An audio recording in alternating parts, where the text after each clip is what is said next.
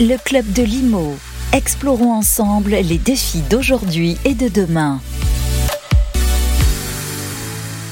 Bonjour à toutes et à tous, je suis ravi de vous retrouver. Euh, deuxième numéro de cette collection, le Club des Lumeaux, comme il porte bien son nom, que nous produisons avec Club Funding. Aujourd'hui, je vous propose, pour ce numéro spécial, de parler de tous les leviers, des modalités d'investissement dans l'immobilier, toute classe active, ce qu'on appelle une classe active, ça peut être de l'immobilier de bureau, de l'immobilier de commerce ou du résidentiel, mais ça peut être aussi la logistique, qui aujourd'hui de plus en plus se développe, notamment dans les grandes métropoles. Nous avons réuni ici euh, des experts qui vont essayer de vous donner les clés de lisibilité, de compréhension euh, de l'investissement immobilier avec des opérateurs aujourd'hui à dimension nationale, voire internationale. Pour en parler, j'ai le plaisir, comme à l'accoutumée pour ce second numéro du Club de Limo, d'être accompagné de Émilie Cohen. Comment ça va, Émilie? Eh bien, super, Sylvain. Bonjour à tous. Sympa de se retrouver. Eh ben, ça fait très plaisir, effectivement. Avec ce froid, on a besoin de retrouver toute cette chaleur humaine sur, autour de cette table. Voilà, chaleur humaine, en parlant d'investissement, je trouve qu'il n'y a pas mieux quand même. C'est top, ça, finalement. Comme quoi, un tableur Excel peut aussi nous réchauffer l'âme. Ça peut être sympa. Merci euh, d'être avec nous, Émilie. Ainsi que Gauthier Allard, notre éditorialiste. Euh, Bonjour, Sylvain. Bonjour aiguisé, avec l'analyse toujours aussi pertinente, le patron de Club Funding. Je vais essayer. Merci d'être avec nous. Alors, Gauthier, comme je le dis à chaque fois, monsieur, il a coche toutes les cases, voilà, toutes les cases. tu te rappelles ce que je te dis à chaque fois? C'est la, c'est la concurrence déloyale. Voilà, je dis que c'est de la concurrence déloyale. Il a tout pour lui. Merci d'être avec nous, Gauthier. Dans une ambiance, il faut se détendre un peu. On est à l'aube des fêtes. Ça va être sympa de parler de ces exercices. Il nous fallait un avocat sur le plateau. On a un des meilleurs avocats du barreau de Paris. Il est sur le plateau, Cyril Gueny-Goubert. Bonjour. Bonjour Sylvain, bonjour à tous. Alors, euh, Cyril, vous êtes associé au cabinet Watson Farley and Williams LLP. C'est bien ça? Tout à fait. Voilà, c'est très anglo-saxon. Le, cabinet. Merci d'être avec nous. Vous êtes un spécialiste des sujets de l'immobilier en France, mais aussi à l'international. Exactement. Alors je ne vais pas bouder mon plaisir, puisqu'il nous fait l'honneur d'être avec nous sur le plateau. C'est un grand monsieur de l'immobilier. Euh, il est le fondateur de la compagnie de Fasbourg. Notre ami Philippe Journeau est avec nous sur le plateau. Bonjour Sylvain, bonjour à tous. Comment ça va Philippe? Super bien. Franchement, je suis super content qu'il soit là pour parler de ces sujets. Alors là, si on parle d'investissement immobilier, c'est clair que si on veut avoir un grand témoin, Philippe, c'était bien avec toi qu'il fallait euh, faire cette émission. Est-ce qu'on est, d'accord sur le principe? Il y en a d'autres, mais euh, disons que je connais un peu mon métier. voilà, donc le débat d'aujourd'hui, c'est de parler de l'investissement, mais aussi une info, Émilie, que nous avons sur le, ce qu'on appelle le nouveau règlement PSFP donc prestataire de services de, non prestataire de financement. Alors non, c'est bon, t'étais bien. Oui. Prestataire de services de financement participatif. Voilà, participatif qui remplace un autre régime. Exactement, qui est le CIP, conseiller en investissement participatif ou encore IFP. C'est pas autre chose que la transcription d'une directive européenne qui élargit un petit peu le champ d'application de, des, plateformes de financement participatif, avec quand même quelques restrictions, mais on, fera le pitch euh, dans l'émission. Merci à toutes et à tous d'être avec nous ici pour ce numéro de, de, la, de la collection du Club de Limo. Le débat, c'est tout de suite après ça. Le Club de Limo.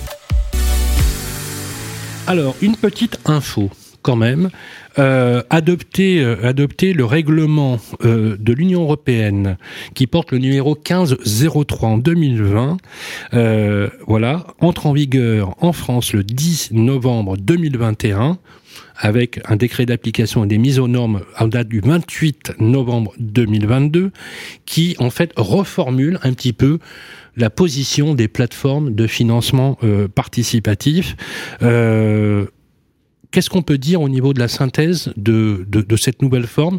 C'est une transcription européenne qui ouvre finalement un peu le terrain de jeu des plateformes de crowdfunding. Ouais, tout à fait. Alors, si on recontextualise un petit peu, euh, aujourd'hui, donc euh, les plateformes de crowdfunding avaient soit un statut de CIP, soit d'IFP. Ce statut va laisser place donc à ce nouvel agrément, cette nouvelle réglementation qui s'appelle le PSFP, et va permettre aux plateformes d'aller s'adresser à de nouveaux marchés qui sont des marchés européens. Donc, euh, les pays, on les connaît tous.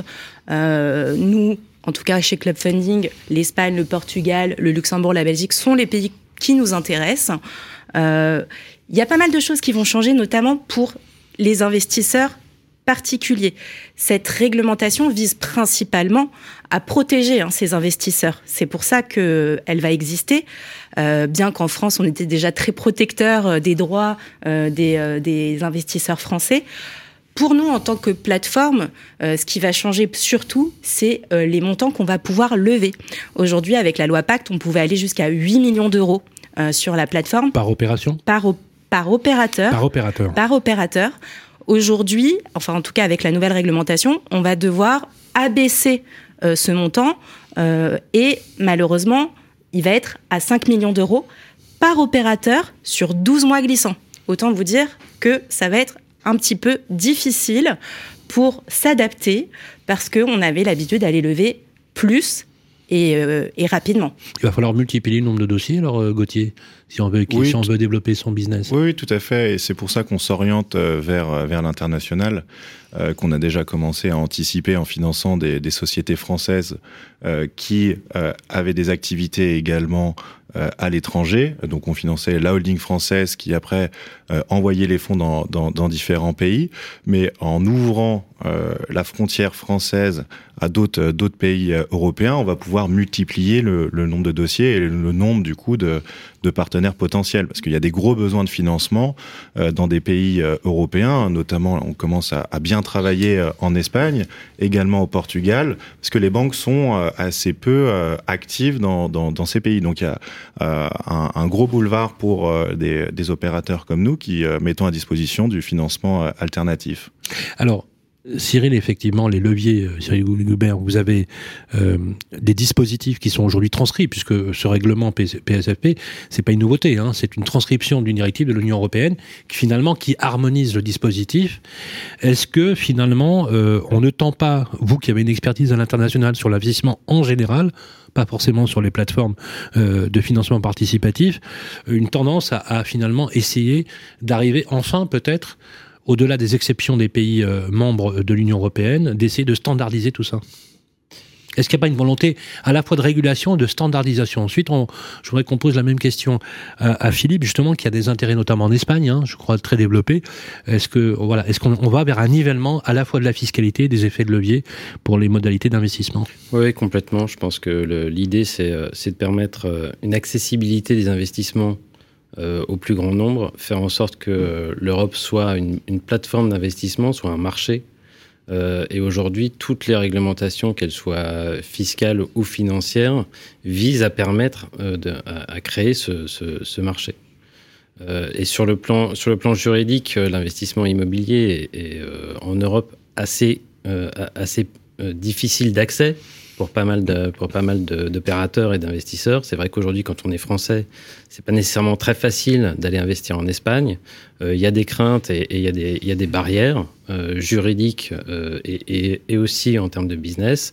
Et c'est vrai que faire une réglementation qui soit uniforme pour tous les opérateurs permet quand même de, de, rendre un peu plus facile l'accès à un investissement à l'étranger et donc euh, permet euh, d'élargir de, de, les facultés d'investissement de tous les, tous les investisseurs, que ce soit des particuliers ou des grands investisseurs institutionnels. Parce que qu'on comprenne bien, hein, le, le, la règle va s'appliquer pour tous, hein, toutes les plateformes de, de crowdfunding en Europe. Tout à fait. En Europe. Et donc avec un processus, notamment, je crois que vous avez, il y a une année, les plateformes qui bénéficient du, qui bénéficient du régime de, CIP aujourd'hui, pour s'aligner. Je crois que c'est au 10 novembre 2023 pour être euh, déclaré.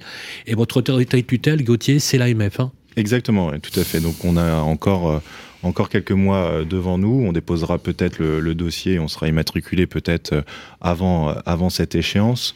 Mais donc, je voulais juste revenir sur, sur la contrainte des 5 millions d'euros, qui est euh, la, principale contrainte de cette nouvelle réglementation. Mais on a la possibilité dans le groupe d'aller au-delà via notamment notre société de gestion.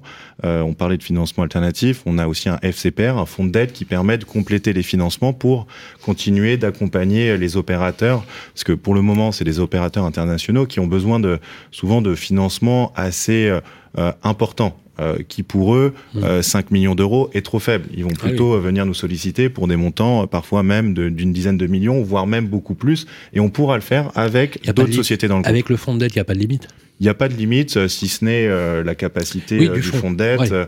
Mais, mais dans les faits, il n'y a, pas de- il y a pas de limite et on arrive aujourd'hui à structurer des financements qui sont Dans, quand même dans assez la importants. galaxie de votre groupe, hein, on est d'accord. Exactement. Donc, vous avez Au- aujourd'hui au sein pour de vos clients différentes modalités et on peut dire que la plateforme est une des modalités de levier de financement. Exactement, oui, c'est une des entités du groupe. Tout à fait. Philippe, tu es installé en Espagne depuis plusieurs années maintenant. Oui, oui.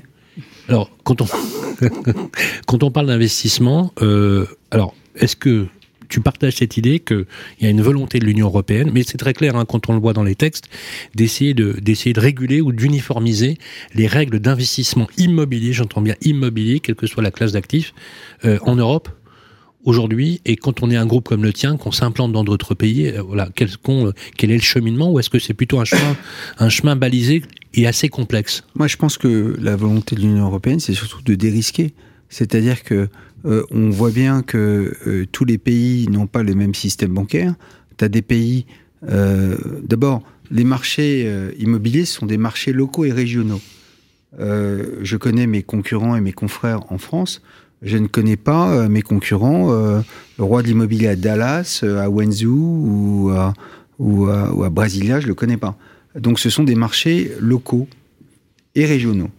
Ça, c'est le point numéro un. Le point numéro deux, c'est quand tu es au niveau de l'Union européenne, euh, on voit bien que avec la hausse des taux d'intérêt, avec la, la, la, la défaillance, entre guillemets, de certains systèmes bancaires, on parlait de l'Espagne, l'Espagne ne finance pas le développement. Donc tu veux faire du développement, soit tu es une société cotée et tu, tu lances une obligation et tu finances ton développement par une obligation, soit tu es une société qui est non cotée, tu veux utiliser le système bancaire, ça ne marche pas, alors qu'au contraire, ça marche plutôt très bien en France. Euh, pourquoi? Parce qu'il y a eu une crise immobilière dramatique en Espagne Oui. au début des années 2000 et qu'il n'y a pas eu la même crise euh, en France. Donc, euh, les banques espagnoles sont marquées au fer rouge de cette, de cette, de, de cette crise. De, pardon, pas 2000-2010, bien sûr, hein, après Lehman Brothers. Donc, je pense que, évidemment, quand il y a une défaillance d'un système, il y a un autre système qui s'installe. Ce système, ce sont les plateformes, ce sont les fonds de dette, ce sont, c'est un autre type de financement, c'est du financement plutôt court terme. Et la peur de, euh, des régulateurs, c'est évidemment la peur d'une crise systémique. Donc en disant 5 millions max, ça veut dire que tu n'as pas de crise systémique. Voilà. Oui, mais s'il y, a Euh, 40 vingt- pla- vingt- s'il y a 40 plateformes qui font chaque mois euh, 10 opérations de 5 millions d'euros, à l'échelle des plateformes oui, multipliées mais par toutes le ne, nombre de sont, dossiers, toutes ne vont pas forcément se planter le même mois, oui, quoi, voilà, si tu veux. Tu vois, c'est, c'est- dire que la, répartition le- du risque fait que... la répartition du risque fait que euh, c'est que c'est que ça reste ça, ça, ça limite la taille des dossiers qui peuvent qui peuvent être financés. Alors évidemment, ça s'applique pas à des projets comme celui que nous avons eu à Madrid, euh, qui était un projet à, à plus de 200 millions d'euros. Euh, ça s'applique même pas à un projet comme euh, le Soho House de Lisbonne, qui est un projet à à 35, 30, 35 millions d'euros. Euh, ça s'applique à des plus petits projets. Tu as des, t'as des propriétés au Portugal, qui est un, qui est un pays super, hein, y a, euh, sur lequel La compagnie est implantée acheter- au Portugal? Oui, oui, on est, nous avons deux immeubles euh, à, Lisbonne et un immeuble, un immeuble à Porto. Euh, ça s'applique à des projets de, comme cela. Euh, et, je pense que la volonté du régulateur, c'est justement de, euh, de mettre un, de mettre un, stop pour éviter que euh, ce qui s'est passé dans les années 80, euh, quand euh, le moindre dentiste ou le moindre otorino devenait promoteur immobilier ou marchand Eh oui. de biens. Donc, euh, Mais il n'y a pas un effet euh, pendulaire dans tout ça Parce que l'Espagne non, a ça- payé le prix non, mais d'un ça- laxisme ça- non, de mais c'est- financement. Non, mais ça permet, ça permet que ce soit des opérateurs immobiliers qui sont des professionnels qui fassent les choses. Mmh. Euh, le, le sujet, c'est toujours le même. Euh, demain matin, si, si toi et moi devenons médecins, c'est pas parce qu'il y a, il y a un otorino qui nous a prescrit des antibiotiques qu'on va dire à, à tout le monde, vas-y, prends les mêmes antibiotiques, ça a marché sur moi. Donc, euh, donc c'est ça le, le, le- le risque. C'est-à-dire que le, le risque, c'est quand les gens se disent, bah, finalement, dans un, l'immobilier, ou un- on gagne ou un bien notre vie. pharmacien Ça nous rappelle des souvenirs. Non, mais euh, le, le- le sujet, c'est la, c'est la régulation et c'est d'essayer d'éviter le risque systémique au moment où, où, euh, où en fait, euh, on anticipe une grosse récession sur 2023. Vous êtes d'accord là-dessus Euh, et, euh, on, et on veut éviter que cette réception ne se, ne se Récession. transforme, ouais, Ok. cette récession ne se transforme en catastrophe immobilière parce qu'il y a une partie importante de la, de la richesse des, des familles dans le monde qui est dans l'immobilier. Et donc, Donc cet effet, euh, cet effet richesse quand l'immobilier monte devient un effet pauvreté et, risque quand l'immobilier baisse. Donc c'est ça, c'est ça le sujet. Philippe Journeau, vous parlez de récession là. Donc pour vous, on va parler bien dans, le l'axe du micro. On va en récession. 2023. C'est ce qu'annonce, c'est ce qu'annoncent euh, tous les tous les analystes. Tous les analystes, alors évidemment. La vôtre, la vôtre d'analyse, Philippe. Non, mais si, les affaires de la compagnie se portent plutôt très bien. Non, mais les affaires de la compagnie, on a, on a, euh, on a, on a deux types d'affaires.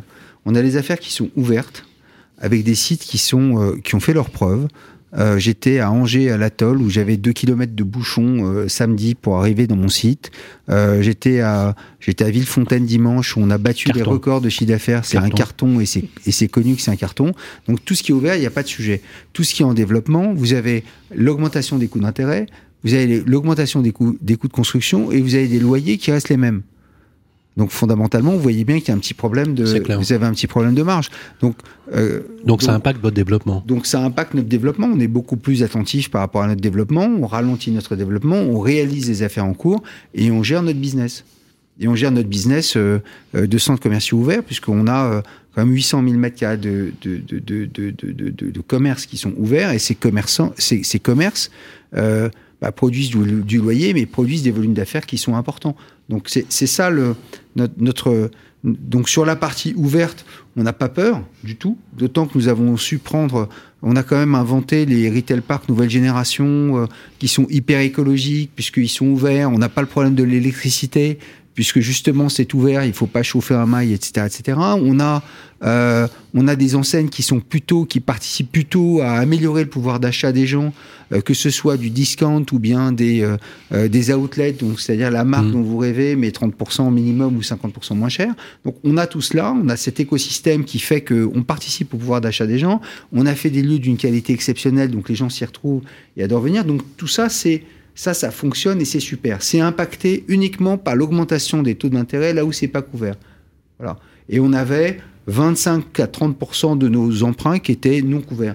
Donc dans certains cas, ça, ça s'absorbe très facilement par le cash flow que nous avions site par site. Mais quand vous êtes sur du développement pur, que euh, vous n'avez euh, vous avez euh, des coûts de construction, des coûts de financement qui sont beaucoup plus élevés, et vous avez des taux de cap à la sortie qui vont être, qui vont augmenter, donc ça veut dire que vous allez avoir une moindre marge, bah vous voyez que le métier de promoteur immobilier aujourd'hui, on le voit chez les, chez les opérateurs de logement, chez les opérateurs de bureaux, sont, euh, est de plus en plus difficile. Donc c'est pour ça qu'ils se jettent tous sur la logistique. Oui, effectivement, cette classe d'actifs euh, commence à, se rapprocher des taux de rendement qu'on trouvait d'ailleurs sur le tertiaire. Et d'ailleurs, c'est intéressant euh, de, ce point de vue-là.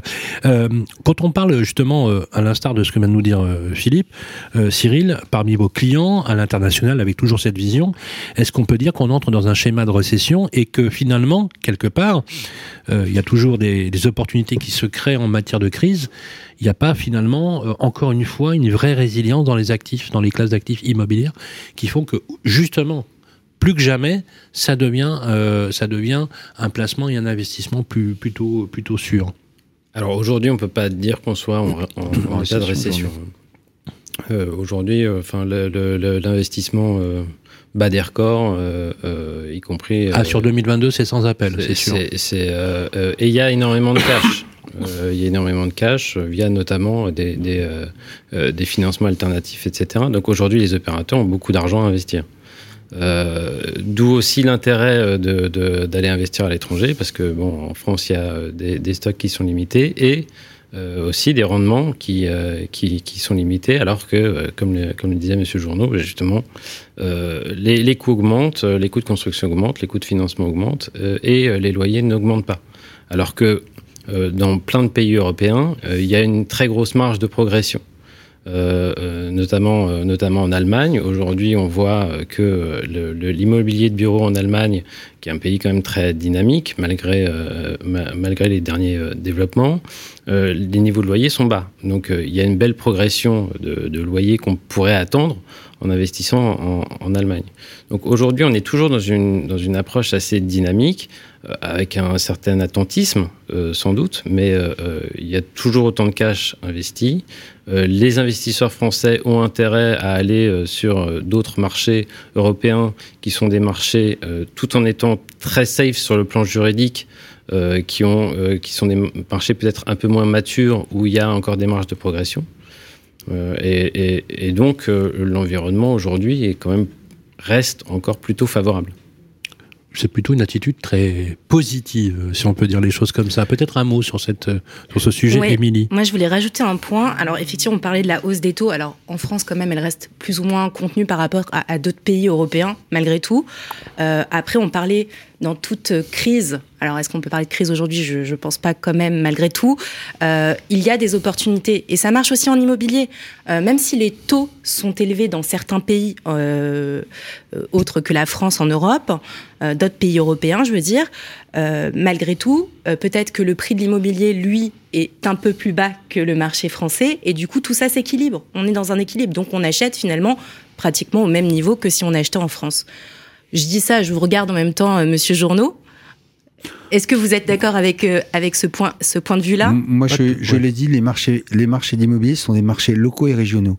Donc, plus vous êtes proche de votre terrain, mieux vous connaissez un marché et mieux vous vous portez. On a testé le Portugal, on a testé l'Espagne, on a testé l'Italie, on a testé Washington, on a testé Los Angeles. Donc? J'étais à Washington et à Los Angeles. Il se trouve j'avais acheté des terrains dans les deux cas. Dans un cas, il y a un super développeur à côté de nous qui a fait un super travail et euh, pendant la crise du, de la Covid, nous, a, nous, avions juste arrêté les développements à l'étranger. On s'est focalisé sur, euh, sur notre business français.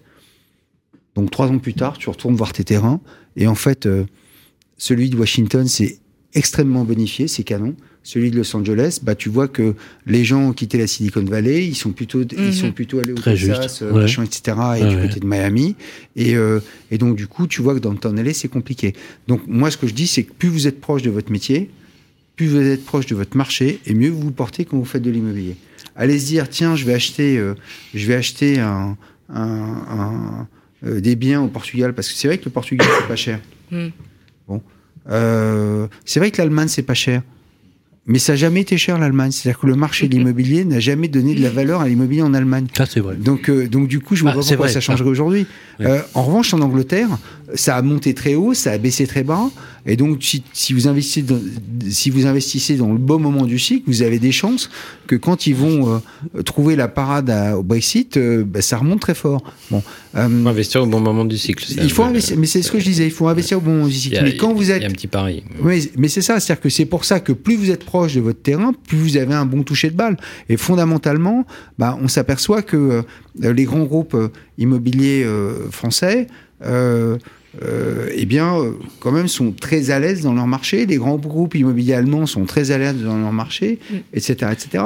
Et comment on fait? Alors, ok, j'ai compris, il n'y a pas de souci. Comment on fait, Philippe, quand on, on, est une entreprise qui veut se développer à l'international?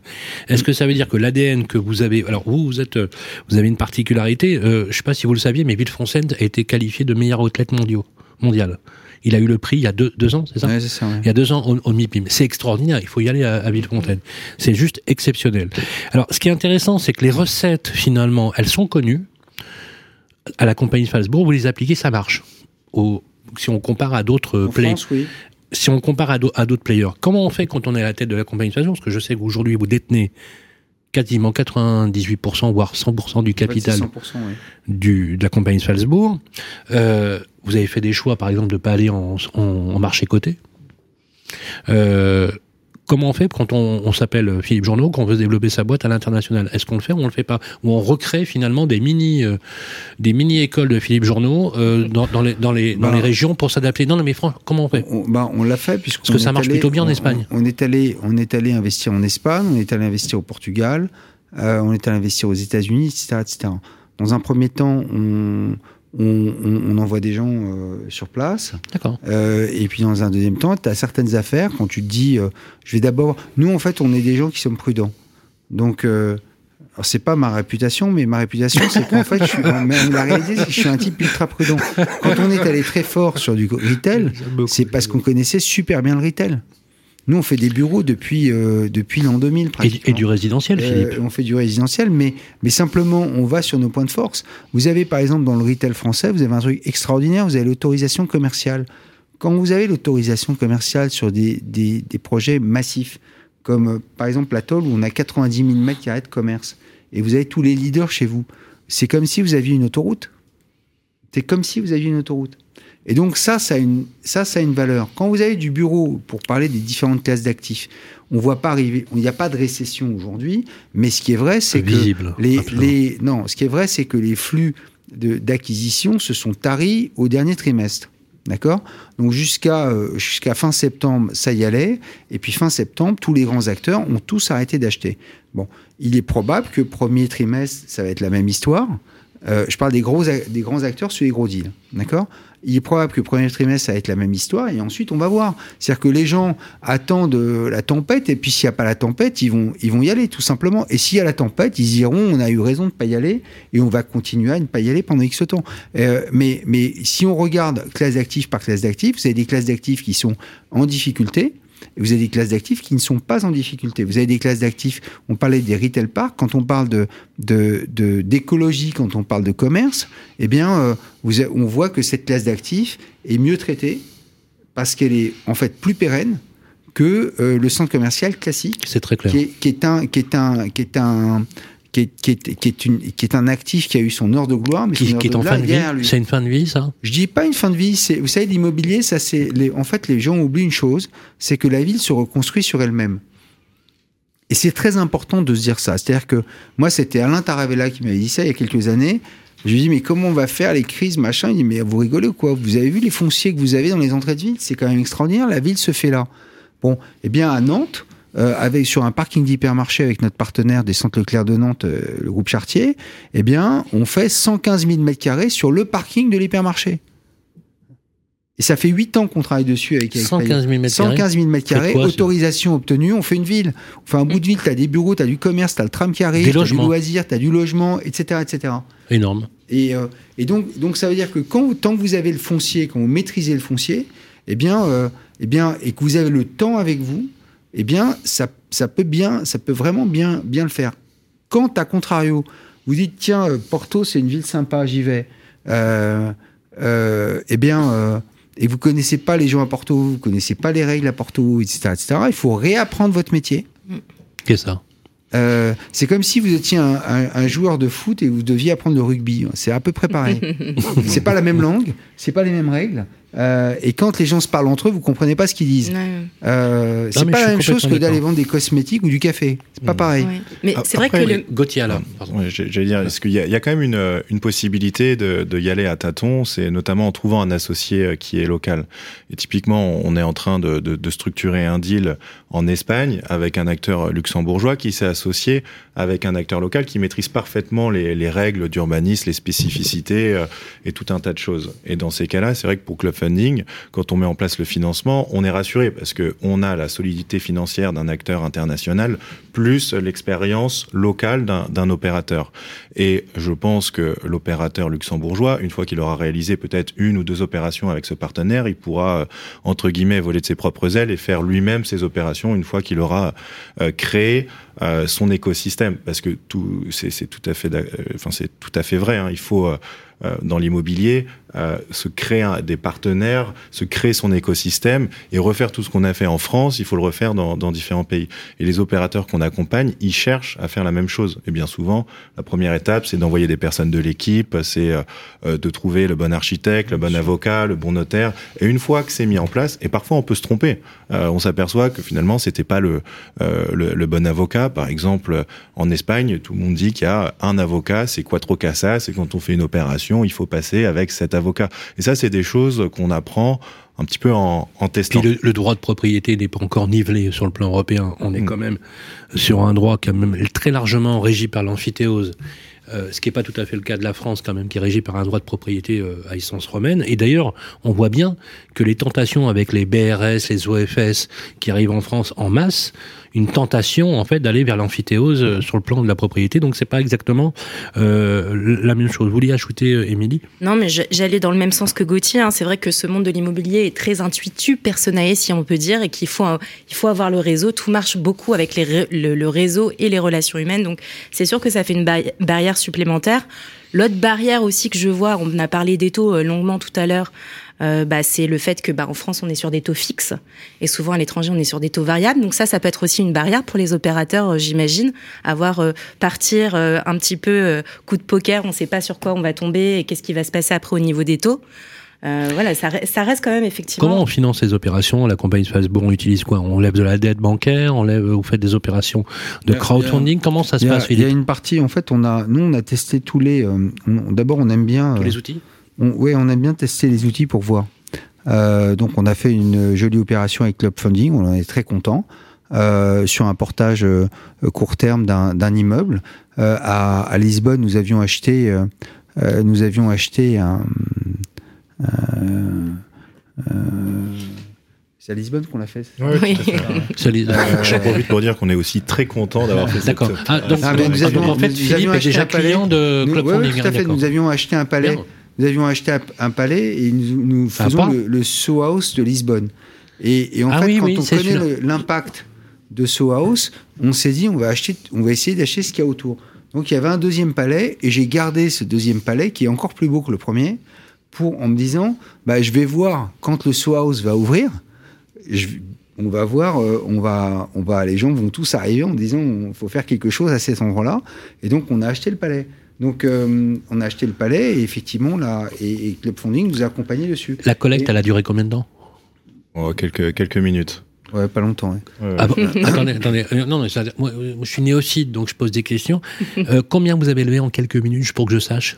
C'était euh, un peu plus de 6 millions d'euros. Ah la vache Ça a été vraiment efficace. Quand même je crois que Sylvain va lever pour chez Club Funding pour Radio Imo, là. Ah non, je suis beau, je, mon cher Philippe, je suis beaucoup moins bankable que que la compagnie de, de, non, de Philippe Journaux. Vous savez, les médias, ça attire pas en général, justement. C'est vrai que vous cochez toutes les cases pour le, coup pour avoir une collecte réussie à 100%. en fait, Quelques minutes en six... Non, mais c'est énorme. Le fonds d'aide immobilier, en fait, finance, finance justement de l'immobilier avec les garanties immobilières plus des garanties corporate. Donc, donc, si tu veux, nous, qu'est-ce qu'on fait? On dit, on accepte de payer un peu plus pendant une période courte pour pouvoir porter ce palais. Je comprends. Pour faire, euh, pour, pour sortir le projet qui va, qui va, parce qu'on sait que quand le House va commencer à sortir de terre, on va voir le même sujet en France. Vous connaissez le Sohouse Oui, tout à fait. C'est extraordinaire ce qu'il a fait. C'est incroyable. C'est, de toute façon, vous êtes comme ça, vous, puis Journaux, c'est un truc incroyable. Vous êtes un génie. Non, mais, un génie, je dis, c'est un génie. euh, non, mais en plus, il sait que. Non, mais, mère, ça non, fera plaisir. non, mais en plus, il sait, que je, il, sait, que je le sais et que je le pense. De, euh, ça vous a épaté, ça, de, en quelques minutes, de lever comme ça 6 millions d'euros? C'est pas neutre, hein quelques minutes. C'est hallucinant. Vous, le euh, saviez Je ne savais pas que c'était en quelques minutes parce que c'est pas moi qui ai suivi le dossier. Mais le, ça vous épate ou pas en, fait, en fait, Compagnie de Fasbourg fait des très gros projets en France parce qu'en fait, on s'est spécialisé là-dessus.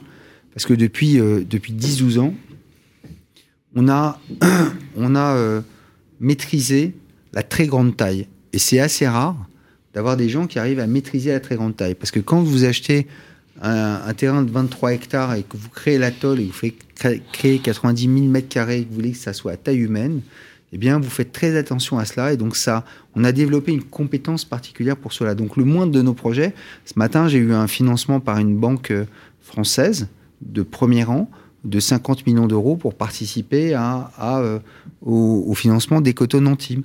Euh, donc, oui, on a, oui, oui. Euh, on en donc, parlé. bon, Antibes, c'est en phase 1, 42 000 mètres carrés. C'est euh, euh, le village de Sofia, c'est 78 000 mètres carrés. Valvert, c'est 85 000 mètres carrés. Donc, ce sont des montants qui sont évidemment très importants. Ce sont des, des, des montants d'investissement euh, institutionnels. Et c'est vrai que, par exemple, euh, euh, lorsque l'on a un sujet qui est plus petit mais qui est important pour nous, eh bien, euh, on est heureux de trouver des partenaires euh, comme, euh, comme Club Funding qui, qui, qui ont réagi. Est-ce que ça vous a étonné ou pas, objectivement Qu'en quelques minutes, je ne savais pas que c'était. Je savais pas. que c'était quelques là, minutes. Donc là, vous le savez, ça a duré quoi Non, vraiment quelques minutes, mais c'est vrai que pour nous, faire des financements de 5 millions d'euros, c'est quelque chose qu'on a l'habitude de faire. Sur euh, l'année 2022, on va financer à peu près 500 millions d'euros, donc ça représente quand même un Alors, certain nombre de Alors, je rappelle que vous êtes aujourd'hui la plus grosse plateforme en volume tout à fait. collecté. On, on est très euh, content. Sur 2022. On, on va Vous dépasser. combien euh... on va dépasser là le milliard financé euh, depuis depuis la création dans les prochaines semaines. En tout cas, ça sera sur sur 2022. Pas mal hein, pour une boîte qui s'est créée à Euh, il y a maintenant 6-7 ans. c'est remarquable.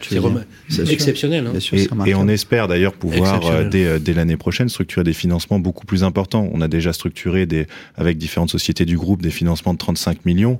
Donc on pourrait presque arriver aux 50 millions d'euros nécessaires pour ce type de projet.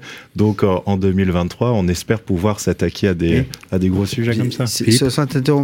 Où est-ce que c'est intéressant quand tu es développeur tu as des moments où tu dois acheter des terrains, des terrains, des terrains, des, des immeubles pour, pour avoir une assiette foncière globale. Euh, je, je, relate souvent l'histoire du, du, village de Sofia. J'ai commencé à acheter mon premier terrain en 2006, en octobre 2006. Je venais d'avoir un enfant le 26 septembre 2006. Il mesure 1m85 là, il a 16 ans. Euh, et on, a on vient de finir les terrassements. Donc, euh, et on a acheté, je ne sais pas combien de terrains pour ce projet-là. Euh, c'est la même chose pour Nantes, etc., etc. Donc, c'est intéressant d'avoir à un moment donné des gens qui, euh, et puis d'avoir une vision sur le temps, sur le, temps. Hein. Tu leur donnes, tu leur donnes effectivement ta vision. Ils savent que tu sais exécuter parce que tu l'as fait un certain nombre de fois. Donc, on se pose pas de questions métaphysiques pour mhm. savoir si la personne est structurée pour faire ou, ou pour pas faire.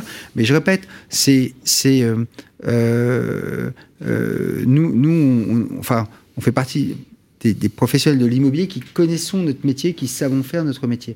Le risque, et c'est là-dessus pour revenir sur la directrice européenne, mais là je pars sous votre contrôle, c'est euh, effectivement les, gens qui se disent bah tiens je vais faire de l'immobilier, je suis pas plus bête, j'ai acheté un, mmh. truc. Alors quand le marché est haussier, c'est comme quand les gens s'achètent euh, achètent des actions en bourse, ils vont acheter du Tesla ou du Amazon, ils ont l'impression que c'est des génies. Euh, tu vois Alors là-dessus, je peux peut-être rebondir parce qu'on on finance pas n'importe qui quand même chez, chez Club Funding et on fait. C'est pas ce que je disais. Hein. Ah non non, c'était ce que tu disais. Mais pour resituer, parce que on, on, fait un tri qui est énorme par rapport à tous les dossiers qu'on reçoit. Même maintenant, des dossiers à, l'étranger, on en reçoit quand même euh, pas mal. Et euh, on sélectionne quasiment oui, que, vous faites, que 5% euh, des dossiers à peu près. Ah oui, d'accord. C'est la question que je voulais vous poser. Sur 10 dossiers, il y en a un qui sort ou deux. C'est ça. C'est enfin, ça à peu près. Parce qu'on en reçoit beaucoup. Il y en a beaucoup qui sont non éligibles. Et après, on les étudie pas mais tous comment vous parce faites que les... Bah, il y, en a il y a énormément. Un premier filtre? Mais il y en a énormément justement. Il y a, il y a le dentiste qui veut s'acheter un appart et faire son son opération de marchand de biens. Ça, on va pas le faire immédiatement et on trie. Et ça, on a quand même beaucoup de demandes comme ça euh, via via notre site internet. Après, on fait aussi de, la prospection ciblée. Et là, là-dessus, il y a beaucoup plus de, de, projets qui sont financés. Et pour revenir sur le seuil des 5 millions d'euros, nous, on a l'impression de revoir un petit peu ce qu'on a vécu en France. Euh, c'est un seuil qui a été fixé pour tester euh, l'uniformité du marché européen. Euh, en France, il faut savoir qu'au début, les, les, plateformes de financement participatif finançaient que des montants avec un seuil maximum de 1 million. Ensuite, il est passé à 2 millions 5 et il est passé à 8 millions. Et la France avait un petit peu d'avance avec d'autres d'autres pays. Euh, donc là, on passe sur 5 millions d'euros, mais on espère, en tout cas c'est le, point de vue de, de Club Funding, qui va peut-être au bout d'un an être rehaussé pour pouvoir faire des opérations euh, euh, plus, importantes. C'est tout à fait possible. En tout cas, c'est ce qu'on a connu en France avec notre, notre réglementation. C'est vrai qu'on a du mal à faire la différence pour un néophyte entre la plateforme et une banque d'investissement. Vous vous comportez comme un fonds d'investissement ou une banque d'investissement. C'est assez proche. On fait, on fait le même métier. La limite, elle est très ténue entre les deux. En fait, la limite, c'est qu'on rend accessible. Vous collectez de l'épargne. Voilà, populaire. On, on rend accessible. Faites appel à la foule. Exactement. À partir de 1000 euros, on peut investir. C'était quelque chose qui était pas possible avant cet agrément. On passait par des fonds où des tickets d'entrée étaient euh, euh parfois même supérieurs à, à 100 000 euros. Euh, donc nous, on a pu vulgariser le sujet, le démocratiser, et euh, notre agrément européen va nous permettre en plus à des investisseurs particuliers, à partir de 1000 euros, de financer des projets très intéressant, comme on, on, vient de le présenter d'ailleurs sur un sujet à Lisbonne, mais, mais même partout, euh, partout Question, en Europe. Quand vous financez à Lisbonne ou au Portugal ou en Espagne, est-ce qu'il y a un bureau Club Funding en Espagne on ou au Portugal on... ou autre, ou est-ce que vous instruisez, comme vous êtes mmh. une entreprise 100% digitale, c'est incroyable, hein, c'est phénoménal. En fait, on a des la puissance de tir, vous n'êtes même pas obligé de vous installer euh, sur place. Si, c'est un, un souhait et on va le mettre en place allez, sur, euh, sur ah, 2023 il va y avoir très certainement. Une, des bureaux. Oui, tout à fait, mais on a des on a des intermédiaires. On a plutôt des partenaires, des partenaires. Euh, mmh. déjà euh, situés euh, sur, sur, place, mais c'est une, une, étape importante de structurer des, des bureaux. Alors, euh, il nous reste 6, 7 minutes exactement. Euh, je voudrais qu'on fasse aussi le tour au niveau des classes d'actifs. Alors, vous, ça vous étonne pas, euh, maître Robert, euh, Goubert, pardon, sur le, le fait qu'on collecte aussi vite, aussi fort, ce type, euh, avec ce type de levier, indépendamment du fait que la compagnie a une très belle signature en tant que tel, euh, sur ces classes d'actifs-là, on est quasi certain, c'est la question, qu'on est euh, sur des leviers de financement qui sont sérieux, structurants, et je vais pas dire facile à obtenir, mais voilà, on sait que l'actif en lui-même, il pèse quelque chose, et donc il y a une rentabilité de valeur, parce que derrière, il y a des épargnants, il y a des prêteurs mmh. qu'il faut, qu'il faut rembourser. Euh, en plus, vous, vous avez la particularité, c'est distribuer des coupons, je crois, mensuels. Mensuels, oui, tout à fait. Euh, moi, moi, je suis pas du tout étonné que ça marche aussi bien. Euh, parce que. Euh, Qu'est-ce qui vous fait dire ça, justement, en bah, tant que. Les, les, les, Français ont une vraie appétence pour l'immobilier depuis toujours. Et aujourd'hui, il y a deux freins quand on veut investir dans l'immobilier, euh, même et qu'on veut y mettre ses économies. Fiscalité euh, C'est même pas tellement la fiscalité, c'est une frein de connaissance de marché. Euh, Aujourd'hui, on, va mettre un peu tous nos œufs dans le même panier quand on investit dans, dans un projet immobilier. Donc, euh, il faut connaître son marché. Euh, et, le deuxième, c'est un frein euh, réglementaire.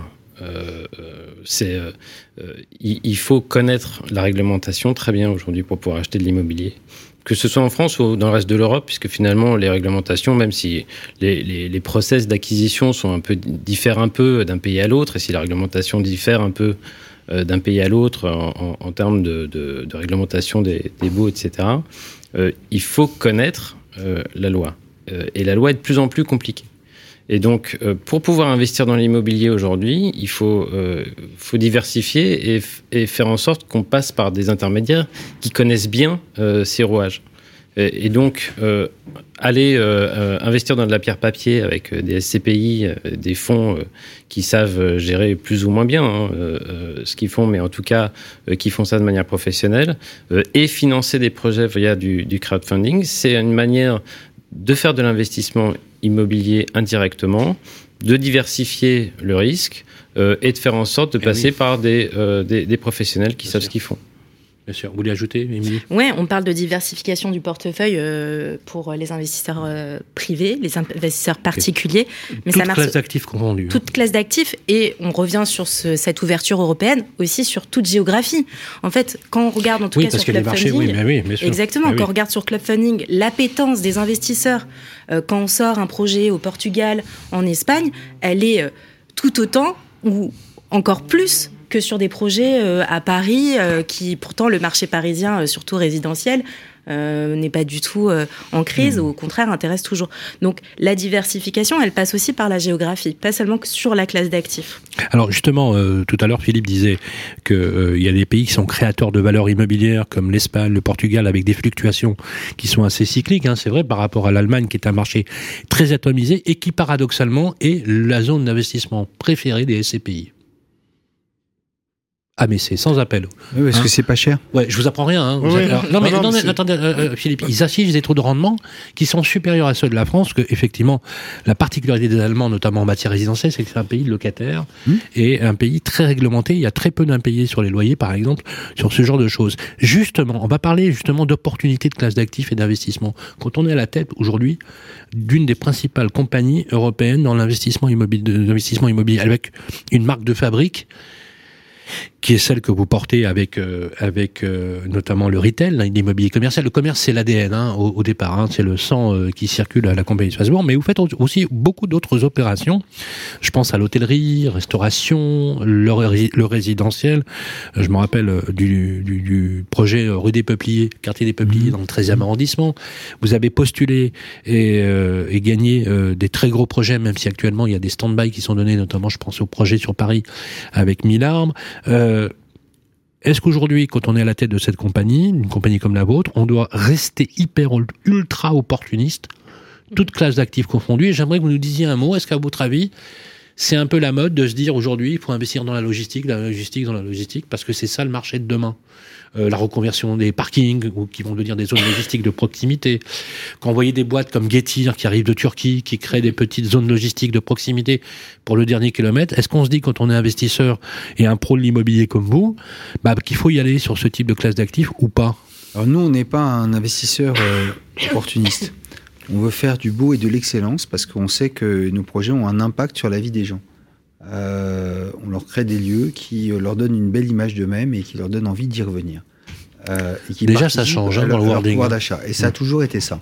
Que ce soit euh, des bureaux, que ce soit euh, un coworking ou un incubateur comme les Philanthrolam, eh bien, on essaye de faire toujours ce qu'on sait faire de mieux au moment où on le fait. Ça, c'est vraiment notre ADN. Et donc, c'est l'excellence et le beau qui sont les marques de fabrique de la compagnie de Facebook. Donc de ce point de vue-là, on peut dire qu'on a fait une erreur stratégique monstrueuse en n'investissant pas dans la logistique, puisque nous avions les mêmes clients et ça se passait dans les villes où nous étions très forts en commerce. Bon, bah ok, so what?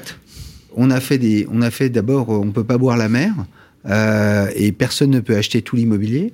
Euh, donc, euh, donc du coup, on a, nous, on a décidé de rester focus sur nos points forts. Nos points forts, c'est d'abord le retail parce qu'on est vraiment très fort dans le retail et tous nos retail cartonnent. On a 100% de taux de remplissage à, dans, la plupart de nos sites, que ce soit Sainte-Geneviève-des-Bois, à Plaisir, à, Tours, à ma petite Madeleine, à Metz, etc. On a 100% de taux de remplissage. Euh, on a des loyers. Et vous l'attribuez à quoi? C'est pas parce que les loyers sont pas chers Mais parce qu'on fait notre travail on fait notre travail. C'est-à-dire que nous, on a des capteurs depuis des années à l'entrée de chacun de nos magasins. Je peux vous dire de manière euh, quasi chirurgicale qui marche, qui marche pas aujourd'hui, euh, qui progresse, qui progresse pas, euh, quels sont les chiffres d'affaires au mètre carré des uns et des autres. On sait qui est bon, qui est pas bon. Par correction, on ne le dit pas. parce qu'on ne, divulgue pas des, informations qui touchent à, nos clients. Mais par exemple, lorsque Camailleux a déposé le bilan, et ben dans un groupe comme Compagnie de Facebook, il y avait en tout et pour tout deux magasins Camailleux on parle de Gosport, dont j'espère qu'ils vont s'en sortir. Bah, on a en tout et pour tout un magasin Gosport. À un moment donné, on, en avait six. Donc, si vous voulez, on sait adapter notre portefeuille de manière à pouvoir euh, s'adapter euh, parce qu'on connaît parfaitement ce métier. Deuxième sujet, euh, deuxième sujet, les diversifications. On est très à l'aise dans le B2B.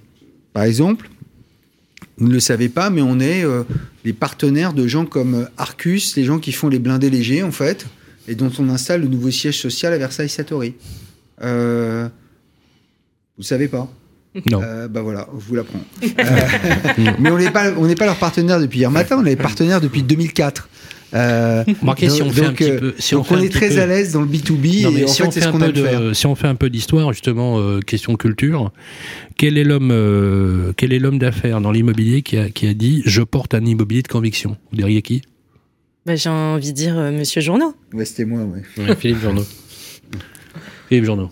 Bah, je vais rester euh, sur. Qui a écrit sur qui a, votre, bon, je vais euh, qui a écrit cette phrase Le beau est un élément du bien.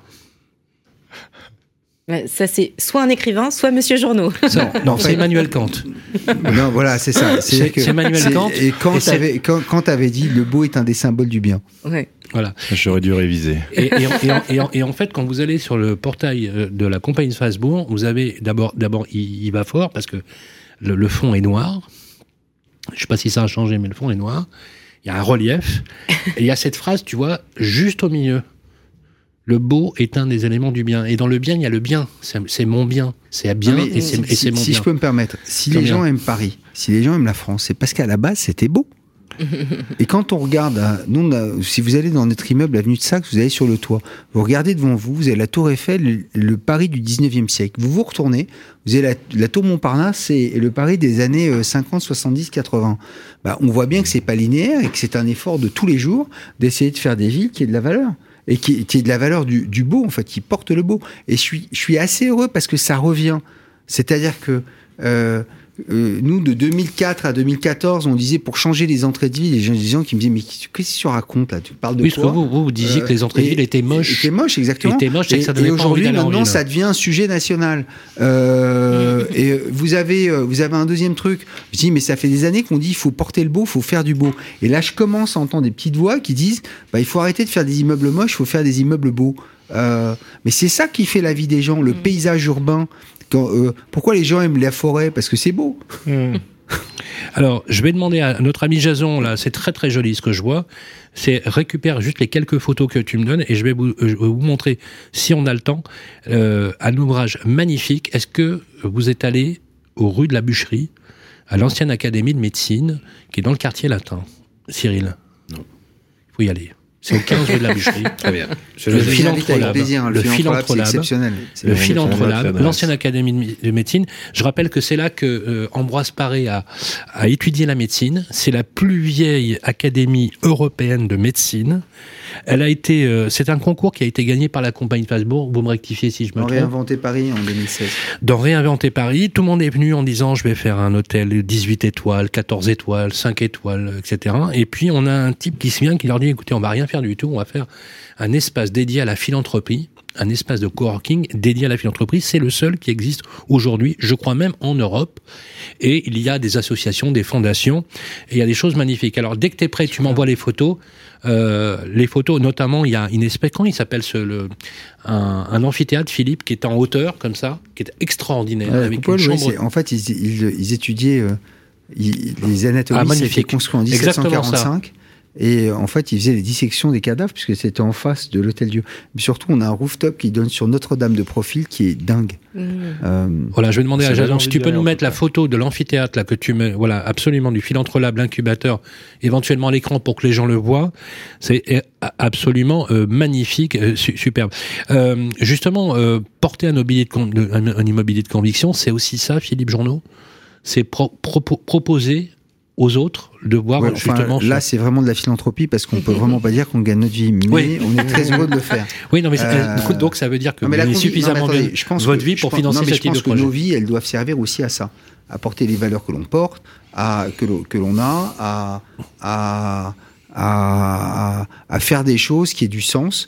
Et, et ce que l'on a vu, c'est quoi? C'est que euh, la philanthropie en France n'a pas bonne presse, alors qu'aux États-Unis, c'est évidemment euh, c'est la médaille, la médaille, c'est la réussite de ta vie, c'est d'être un grand philanthropiste. En, aux États-Unis, en France, on te dit bon bah t'as bien utilisé les lois sur les déductibilités fiscales. C'est vraiment c'est c'est pas c'est pas glorieux. Bon.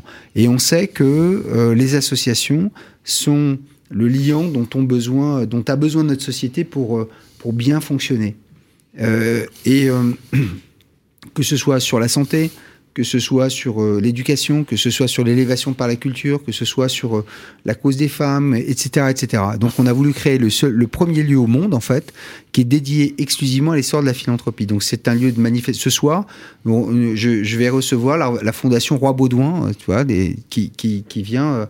Euh, qui vient faire son, son, son Il, son il vient, il, musées. vient, il vient. le, Baudouin, le roi Baudouin, il est décédé. si c'est nous, Mais- euh, si c'est nous qui venons, euh, Philippe Journeau, est-ce que on sera bien reçu euh, faire une émission de radio vous serez toujours bien reçu. Ça c'est pas. Il y a même un studio radio. Ouais, qu'on a aidé, qu'on a aidé à, que- à mettre en exactement, place. exactement, sur lequel on t'avait demandé conseil pour euh, pour aider les associations à justement s'exprimer à la radio, euh, à apprendre à faire des pitchs, etc., etc. Il y a un studio euh, vidéo, etc. Et ça marche, ça marche bien. Oui, ça marche super bien les- et ça prend de plus en plus d'ampleur. C'est-à-dire que c'est le nombre de gens qui connaissent ce lieu maintenant euh, m'étonne en fait. Moi, je trouve ça très sympa qu'on puisse euh, terminer sur une touche un peu holistique euh, de l'immobilier. Euh, et on a, on a évoqué, bien évidemment, euh, tous les euh, leviers possibles pour l'immobilier. Moi, je voudrais juste vous dire en conclusion qu'il y a un dénominateur commun dans tout ce qui a été dit. J'aimerais qu'on fasse un dernier tour de table de conclusion assez rapide, s'il vous plaît. C'est que finalement, il y a une vraie résilience. Et c'est pas uniquement de la méthode Coué que de le dire, une vraie résilience dans la gestion de l'actif immobilier. On voit bien d'ailleurs à quel point à quel point l'immobilier est un marqueur économique et social. Moi, ce que je voudrais retenir comme journaliste, c'est ça. Le fait que c'est la colonne centrale, c'est la colonne vertébrale, l'artère fémorale des villes qui irriguent partout dans l'économie. Je pense que c'est un sujet. extra- Alors, j'aimerais voilà avoir euh, en quelques mots de conclusion tous les sujets qu'on a abordés. Bien évidemment, on ne vous a pas apporté toutes les réponses, mais l'idée, encore une fois, c'est de créer cette agora d'échange autour de ces sujets. Euh, Cyril Gonigoubert, votre euh, quelques mots de conclusion sur ce qui a été dit, euh, avec à la fois cette réforme in- inc- incroyable aussi, qui va aligner sur le plan européen les plateformes de financement participatif, mais aussi nous projeter dans un marché à taille européenne. Il, serait temps d'ailleurs. Moi, je pense que toutes ces réformes ont surtout pour intérêt d'ouvrir la faculté euh, qu'ont les gens de pouvoir investir dans l'immobilier de manière euh, euh, sécurisée. Et, certes, ce, plafond de 5 millions peut, apparaître faible, mais ça permet quand même au plus grand nombre d'avoir, de, pouvoir investir de manière sereine dans un marché qui jusque-là était réservé aux professionnels. C'est très juste. À partir de combien d'ailleurs? 100 euros?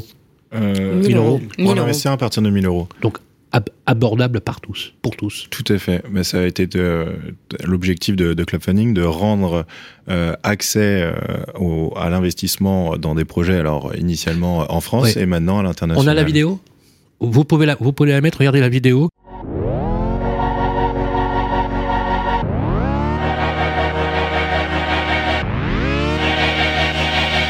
Nous sommes donc particulièrement heureux de pouvoir ouvrir officiellement le Philanthrolab en grand avec vous ce soir.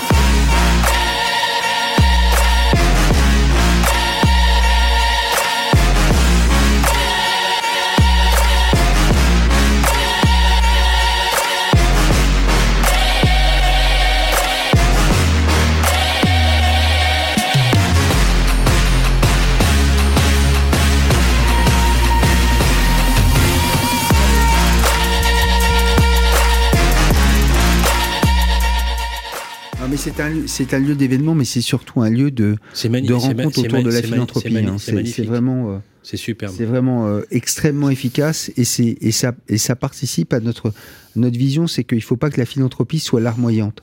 Il faut que la philanthropie se professionnalise et si on peut créer, euh, aider à, à créer une ou deux licornes un jour de la philanthropie française, on en sera très heureux. Euh, on a aidé, il y a des associations à se monter il y a, il y a une trentaine d'années, je pense à une qui s'appelle SOS Préma sur les, les enfants prématurés. Euh, eh bien, euh, c'est une association qui existe 30 ans plus tard et qui est une association référente pour tous les mamans, pour toutes les mamans et les, les couples qui ont le, drame dans leur vie d'avoir un enfant prématuré, la peur d'avoir un enfant prématuré. Ben, cette association, on l'a aidé au démarrage de la compagnie de Strasbourg à, à se monter. C'est une personne remarquable qui s'appelle Charlotte Bouvard qui, l'a créé, qui la, dirige. Ben, si on peut aider euh, ben, les gens à faire le bien, ben, c'est super, quoi. Conclusion. Alors sur ce que tu viens, ce que vient de dire Monsieur Journeau, sur ta conclusion à toi, parce que moi j'ai envie de, re- de rebondir aussi sur ça. Mais ici était un espace libre de parole. Et bah écoute, tant mieux. C'est marrant parce qu'on a quand même vachement de points communs. Euh, nous, on est euh, très dans le financement euh, immobilier et on n'en parle pas beaucoup, mais en interne, on a des collaborateurs qui sont très impliqués.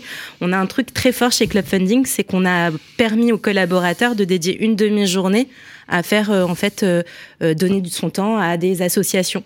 Donc euh, voilà, c'est des choses aussi que on aime bien faire. On travaille l'immobilier au quotidien, mais on fait aussi un peu de philanthropie à notre niveau. Voilà. Parce qu'il ne peut y avoir de, de liberté sans partage.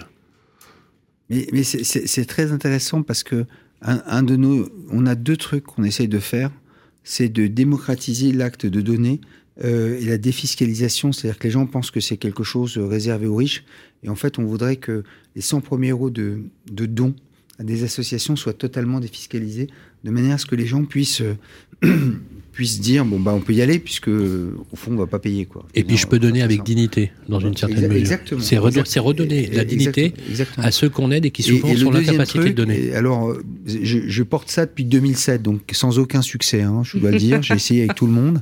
Euh, et, mais un jour, ça sera l'heure. Et, et un jour, quelqu'un, un homme politique, un leader, j'espère, reprendra cela à son compte, fera passer cela. Et nous, on saura juste que ça fait 15-17 ans qu'on essaie de le faire. Et on sera très heureux quand il y aura quelqu'un qui pourra le faire parce qu'on sait que ça participera à faire une société un petit peu meilleure, un peu moins égoïste en tous les cas, un peu plus ouverte sur l'autre. Et le deuxième sujet sur le monde des entreprises, effectivement, c'est la deuxième idée qu'on veut porter, c'est euh, c'est que une fois par mois, les gens euh, puissent avoir une journée par mois pour euh, payer par l'entreprise pour euh. Aider la- l'association qui Travailler veulent. dans une Mhm. cause. Euh, moi, j'aurais- je- je- moi, j'ai commencé à faire de la philanthropie parce que j'avais une sœur qui était non-voyante et il y avait des dames qui venaient lui, lui lire des bouquins de droit parce qu'elle voulait devenir prof de droit.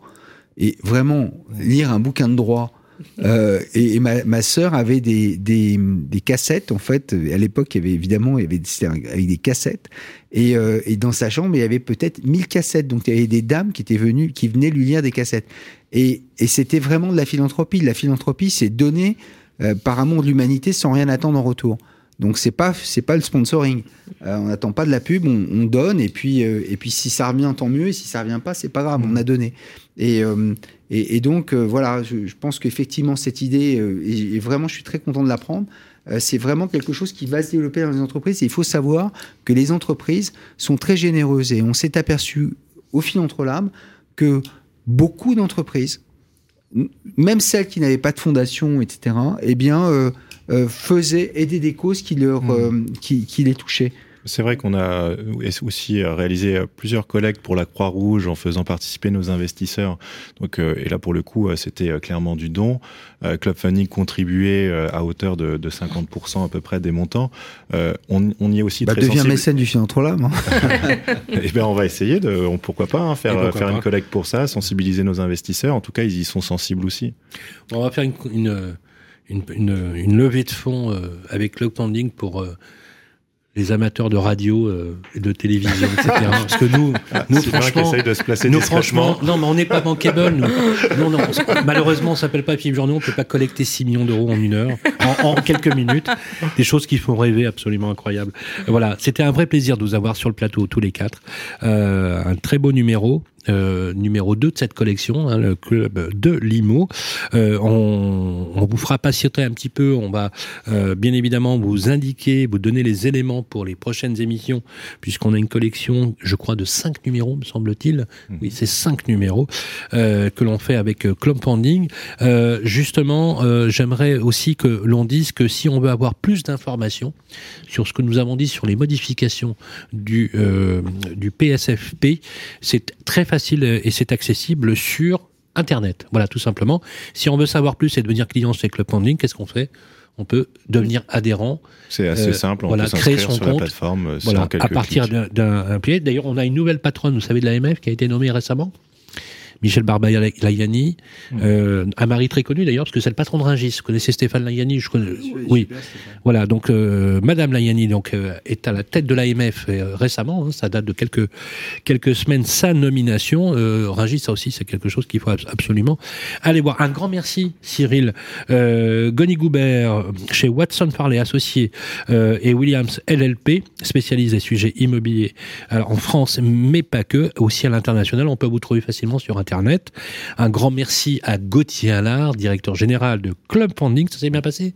Très bien, merci à tous. C'était très intéressant. Une très belle émission. Merci Émilie Cohen qui a aussi produit euh, cette émission. Ça vous a bien, ça vous a plu? Eh ben super, mais je vais vous dire un truc maintenant que j'ai entendu toutes ces belles histoires de euh, Monsieur Journeau, j'ai très envie de l'avoir sur le podcast Paper Club parce que j'ai l'impression qu'il a beaucoup envie de. Et, voilà, il y, a un il y a un podcast Paper Club qui, qui, qui, fait concurrence à Radio Imo. Qu'est-ce que vous voulez que je vous dise euh, Tout le monde Alors, fait des pas podcasts. de la concurrence. Non, non, non, je plaisante. Est-ce que, je vous taquine quelques heures devant toi On peut enregistrer. Et, trois minutes. et bien sûr, euh, voilà, un tonnerre d'applaudissements pour notre ami euh, Philippe Journeau, président de la compagnie de Facebook. Merci Philippe, parce qu'à chaque fois que je vous appelle, vous êtes tout le temps présent. Ça me fait vraiment plaisir. C'est toujours, un toujours de, une passion de vous écouter. Euh, il y a des fois, euh, c'est rude, mais en tout cas, une chose est sûre, c'est que la conviction, vous l'avez, ça certainement, chevillé au corps. Et je voudrais juste finir sur cette phrase de Diderot, dans ses maximes qui dit qu'il y a deux sortes d'hommes. Il y a les crédules et les incrédules. Les crédules ont parfois en ce défaut des gens d'esprit de voir le monde tel qu'il pourrait être, tandis que les incrédules ne voient dans le monde que ce qui est. C'est pour ça que les premiers, on les appelle les téméraires et les seconds, les pusillanimes. Vous êtes définitivement un téméraire, Philippe Journeau. On se retrouve bientôt pour un nouveau numéro du Club de Limo. Le Club de Limo, une émission à réécouter et télécharger sur les sites et applis de nos radios et sur toutes les plateformes de streaming.